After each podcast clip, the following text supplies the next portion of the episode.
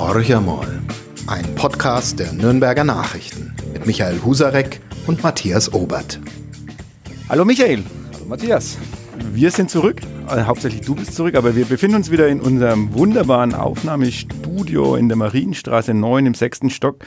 Also sozusagen wieder in den heimischen Gefilden und können einen ganz normalen Podcast aufnehmen, der aber sofort relativ ähm, aufregend beginnen könnte, nämlich du sorgst für die Aufreger, ähm, nicht durch das Wandern, da warst du ja noch äh, ja, sehr menschenfreundlich unterwegs, hast nette Gespräche geführt. Durch Frankenwein ruhig gestellt. Durch Frankenwein, genau, leicht sediert, äh, durch äh, die Ipsheimer Weinberge, gewankt würde ich nicht sagen, nein, das war ja schon früh, wo du, glaube ich, den Aufstieg zur Burg Honeck machen Absolut. musstest. Klar, Aber äh, wahrscheinlich nicht in dieser Woche geschrieben, schon ein bisschen vorher, hast du dann einen äh, Artikel verfasst, der am Samstag äh, der Aufmacher in unserem Wochenmagazin war. Und da geht es um das Thema, dass du irgendwann mal, da ist ja noch ein bisschen hin, aber du wirst irgendwann mal aller Voraussicht nach eine Rente bekommen. Hoffentlich.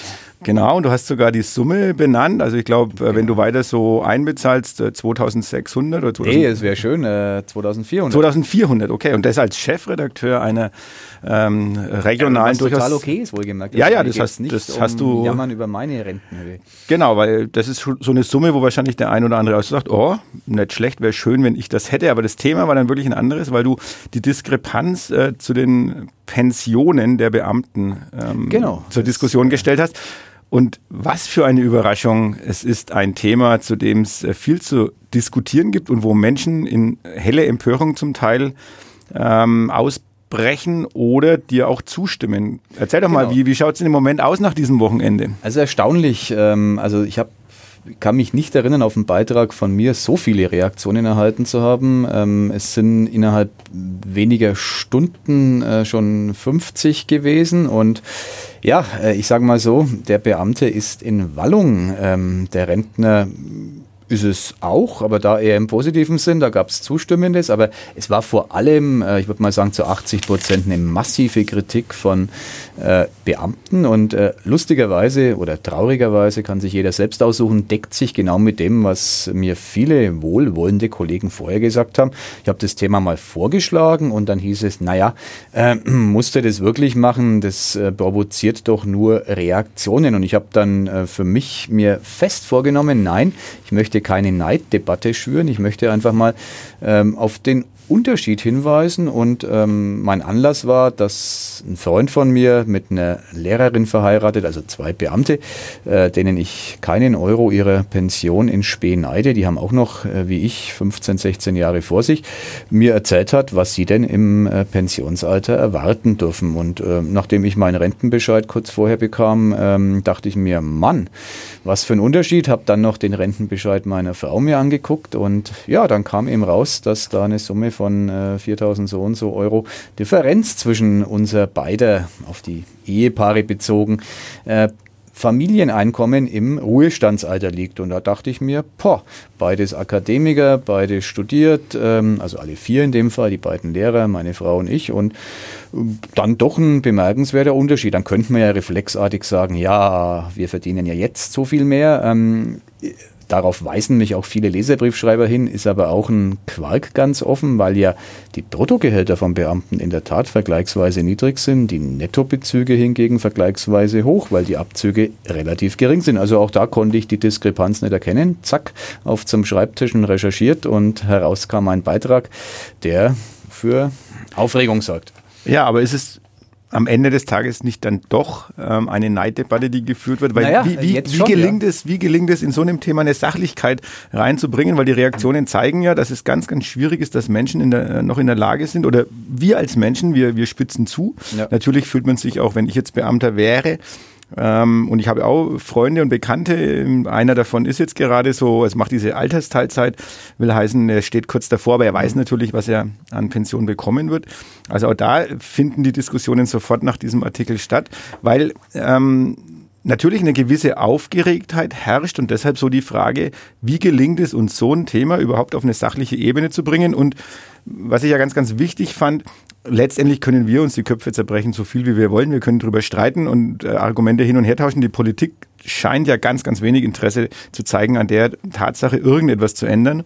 Genau, und das ist übrigens der Punkt. Die Neiddebatte gibt es ja nur deshalb, weil viele Beamte, Sie mögen es mir nachsehen, den Artikel völlig falsch verstanden haben. Mir geht es ja nicht darum, den Beamten ihre Bezüge zu neiden. Ich, ich gönne sie ihnen von ganzem Herzen. Kann ja jeder vorher für sich festlegen, wo er seinen Berufsweg verbringen will. Darum geht es überhaupt nicht. Was ich anregen möchte, ähm, vergeben sicherlich, ist eine Debatte auf der politischen Ebene, ähm, wie es denn so weitergeht, ganz grundsätzlich, weil wir ja mit den äh, Pensionsrückstellungen äh, jetzt schon da und dort Probleme haben, in einzelnen Bundesländern massive. Ähm, und äh, einfach mal drüber nachdenken, ist es so, wie es ist, gut oder muss man vielleicht künftig mal an manchen Stellschrauben drehen? Und dann kann man sachlich diskutieren. Dann kann man wegen mir auch mal kurz eine Zeit emotionale Debatte zulassen, aber diese sachliche Debatte anzustoßen, das war mein Ziel, ähm, war ein Schuss sozusagen, der nach hinten losging. Ich bin jetzt einer, der ähm, wirklich massiv angepinkelt wird. Ich kann damit leben. Aber ich wundere mich schon mit Vorwürfen, was mir einfällt und äh, mit Häme, ach du armer Chefredakteur, darum ging es mir nicht. Ich bin sehr zufrieden mit meinem Status, äh, auch mit Blick aufs Ruhestandsalter. Ich glaube, wenn ich ein Durchschnittsrentner wäre mit 800 Euro, wäre ich es nicht. Und darauf wollte ich mal hinweisen.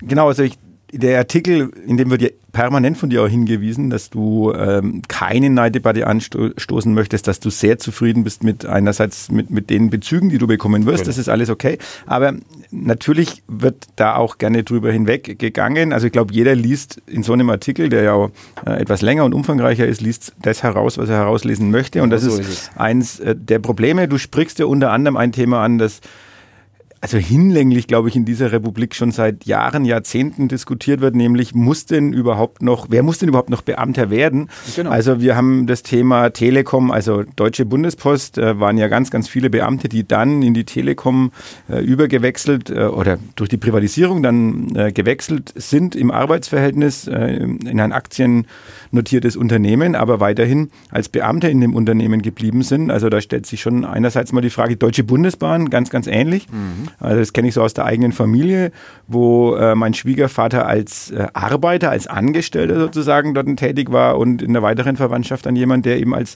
Beamter dort tätig war, aber von ihren Tätigkeiten her betrachtet. Der eine war halt mit der Hand äh, mehr unterwegs, der andere mehr mit dem Computer oder mit dem Stift. Ähm, aber erkennbar, warum der eine Beamter ist und der andere nicht, ist es auch nicht. Und dieses Thema blendet man wahrscheinlich in den Reaktionen, äh, die du gerade bekommst, ein Stück weit aus.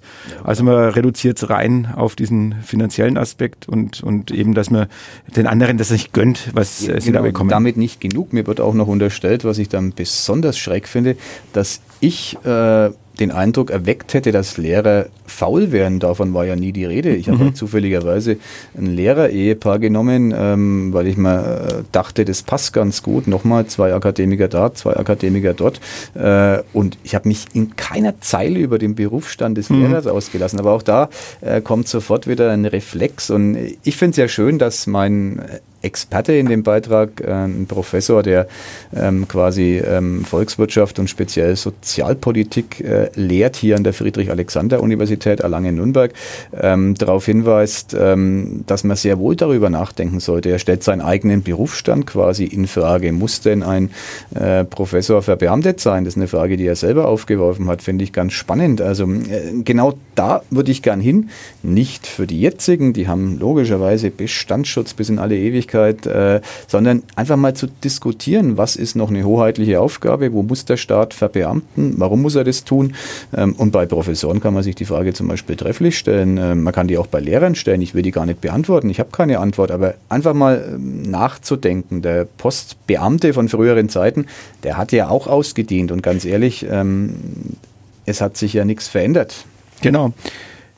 Die steile These, die du allerdings aufstellst, aus meiner persönlichen Sicht, wo ich ein bisschen drüber gestolpert bin, ähm, ich glaube, du hast es die Prozentzahl genannt, äh, wie viele Beamte im Bundestag sitzen. Ich glaube 70 Prozent, wenn ich also das richtig in Erinnerung nee, habe. 170 der ungefähr 700, knapp 700 Bundestagsabgeordneten ah, okay. mhm. haben den Hintergrund, wahlweise direkt aus dem Beamtentum, Beamtentum ins Parlament zu wechseln oder aber aus dem öffentlichen Dienst mit einer hohen Affinität sozusagen zum Thema äh, Beamtentum. Und äh, das ist eine relativ große Gruppe. Aber die steile These, die du daraus ableitest, finde ich, wie gesagt, ähm, dass deshalb wenig Wille herrscht im Bundestag, daran was zu ändern. Also, ähm, Warum ist die steil? Die ist äh, doch menschlich geradezu nachvollziehbar. Naja, ich, ich glaube eher, dass da andere Faktoren eine Rolle spielen. Also die ist menschlich vielleicht nachvollziehbar, aber das ist mir, ganz ehrlich gesagt, das ist mir ein bisschen zu, zu simpel sozusagen, sagen, naja, ihr kommt aus der Ecke sozusagen, ihr seid die gleiche Mischpoke und deshalb äh, haltet ihr da ein bisschen zusammen, sondern ich glaube eher,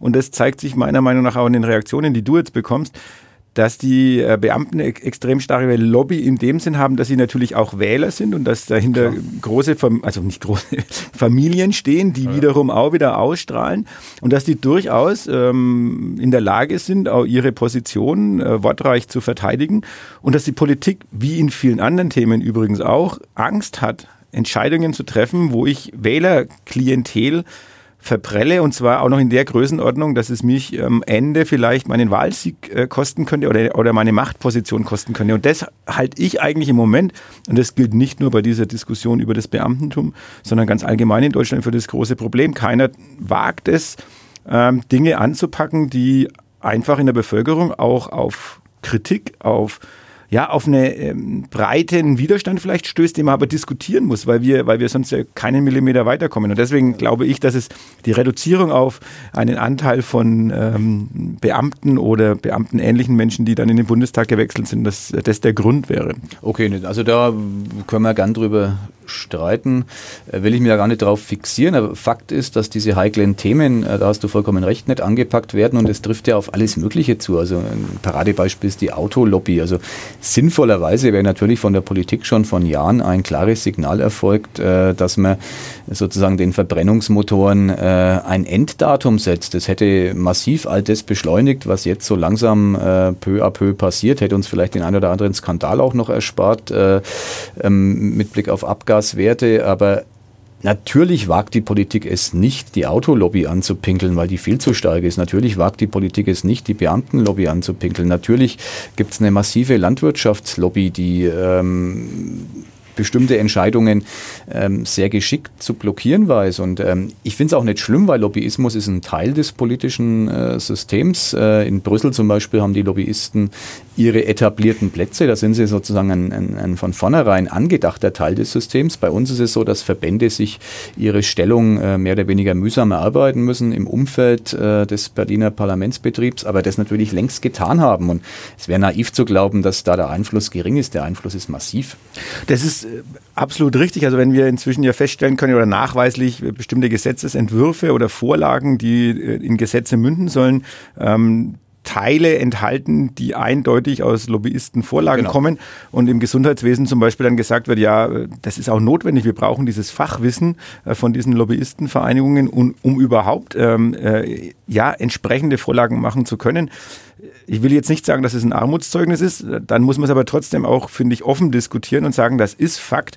Im Moment ist es ja eher so eine verschämte Geschichte. Äh, es wird dann durch irgendwelche Medien ähm, offenbart oder durch NGOs, Organisationen, ja. die letztendlich sagen, schaut euch das mal an, wie bei uns Politik gemacht wird. Und den Politikern gelingt es wiederum nicht, einfach offen damit umzugehen. Also es genau, wird, das ist die Kritik, die, die ist auch sehr berechtigt, dass man einfach äh, auch nicht jetzt, sondern in einem Prozess, der jetzt beginnt und irgendwann mal in, in vier oder in acht Jahren greift, beim übernächsten Bundestag vielleicht, der zu wählen ist, dass man sagt, okay, wir haben Lobbyismus, der ist auch nicht mehr wegzudiskutieren, der ist auch nicht klein zu reden und wir stellen jetzt mal Regeln auf. Die Regeln gibt es jetzt wohlgemerkt auch schon, aber momentan basiert das System darauf auf der Annahme, die ja sogar grundgesetzlich verankert ist, dass äh, der Bundestagsabgeordnete über ein freies Mandat verfügt. Da habe ich als Student mich schon äh, lang drüber ausgelassen, äh, über den Unterschied zwischen freien und dem sogenannten imperativen Mandat, also einem, das äh, sozusagen dem Abgeordneten den Finger heben lässt ja. zu bestimmten Fragen, weil seine Fraktion Disziplin fordert und ähnliches. Äh, das ist natürlich lächerlich an dieser naiven Grundannahme des freien Mandats festzuhalten. Äh, kaum einer der Volksvertreter im Deutschen Bundestag ist bei seinem Abstimmungsverhalten wirklich frei. Wie sonst wären Ergebnisse zu erklären, dass eine Fraktion geschlossen stimmt und eine andere Fraktion auch geschlossen dagegen stimmt. Das ist sozusagen ein schönes Relikt, ein hehres demokratietheoretisches Ziel, das in der politischen Praxis äh, mitnichten zu halten ist. Das also Fraktionszwang ist völlig selbstverständlich ja, und natürlich. anders würde ja auch äh, muss man auch ganz offen sagen, würden ja die Machtverhältnisse nicht funktionieren. Äh, deshalb nur deshalb, es ist ein Geben und ein Nehmen. Das wissen genau. auch die jeweiligen Abgeordneten in den Landtagen oder Bundestagen. Genau. Sie wissen auch, dass sie ihr eigenes Mandat natürlich gefährden würden, wenn sie nur noch Vogelwild äh, durch Klar. den Bundestag springen würden. Genau. Also ein, ein gewisses äh, Portion Egoismus ähm, äh, ist, ist nachvollziehbar, würden wir vielleicht auch nicht ähm, nee. anders agieren. Äh, aber vielleicht kehren wir noch mal ein bisschen zurück zu dieser Frage sachliche Diskussion überhaupt, die Möglichkeit, Argumente auszutauschen. Warum gelingt uns das immer weniger? Wir haben im letzten Podcast oder im vorletzten Podcast auch über diese äh, Idee der CDU, der Wiedereinführung des Wehrdienstes mhm. äh, mal diskutiert. Äh, wir haben, erleben jetzt gerade in diesen Tagen die Diskussion um das Kindergeld, das an EU, EU-Bürger ausbezahlt wird, die in Deutschland arbeiten in beiden Fällen, ähm, ja, man kann die sicherlich nicht direkt miteinander vergleichen, aber das eine ist ähm, ein Thema, wo Leute sich erregen können, wo die diskutieren können, aber wo so ein bisschen die Frage ist, wo ist jetzt der Ansatz, wo, ist das jetzt wirklich ein Thema, was uns in Deutschland im Moment so richtig beschäftigen muss? Ja, natürlich nicht. Ähm, und beim Kindergeld ist es äh, auch wieder eigentlich wieder eine Neiddebatte, die angestoßen genau. wird ähm, die letztendlich, wenn man jetzt ein bisschen hinter die Kulissen schaut und jetzt kommen ja auch immer mehr Artikel, die sich, die einfach mal tiefer in die Zahlen reinschauen. Mhm. Aber die Aufregung ist ja schon da ich kann auch diese, dieses, ich habe es ja schon immer gewusst, ne, und die saugen uns aus und äh, die Rentner müssen Flaschen sammeln bei uns und äh, den Kindern in Bulgarien und Rumänien wird das Geld in den Hintern geschoben, auf Deutsch gesagt.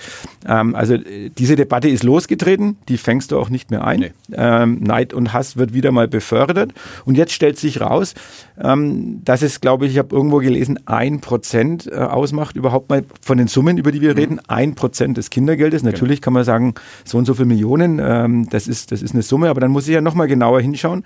Ein Großteil der Menschen ist scheinbar wirklich hier, arbeitet regelmäßig in Deutschland genau. und es gibt einen Sozialbetrug, ja. Oder für der Oberbürgermeister Thomas Jung hat sich ja zu, dazu geäußert, aber das kann man ja wirklich in den Griff bekommen. Da muss ich halt genauer hinschauen und äh, da muss ich halt die Kontrollen durchführen. Aber das war ja wie immer, es kam äh, diese Debatte auf, die Schlagzeile war sozusagen gesetzt äh, und, und dann äh, nahmen die Dinge ihren Lauf, genauso wie du es beschrieben hast. Äh, wir sind mittlerweile offenkundig nicht mehr in der Lage, vielleicht waren wir das früher auch nicht, aber mittlerweile ist es durch die sozialen Netzwerke, glaube ich, einfach nochmal befeuert. Wir sind nicht mehr in der Lage, ähm, uns erstmal über die Tragweite einer vermeintlichen äh, Diskussion Gedanken zu machen, ähm, ohne sie schon zu führen. Also wir, wir haben den Impuls offenkundig, wir jetzt sehr pauschal, nicht jeder, aber viele Menschen haben den Impuls, sofort zu reagieren, sofort sich zu äußern, mit Empörung geprägt von Schwarz-Weiß-Denken. Die Grautöne äh, sind zunehmend verschwunden aus meiner Sicht in den letzten Jahren aus unserer öffentlichen Debatte, gleich um welches Thema es geht. Und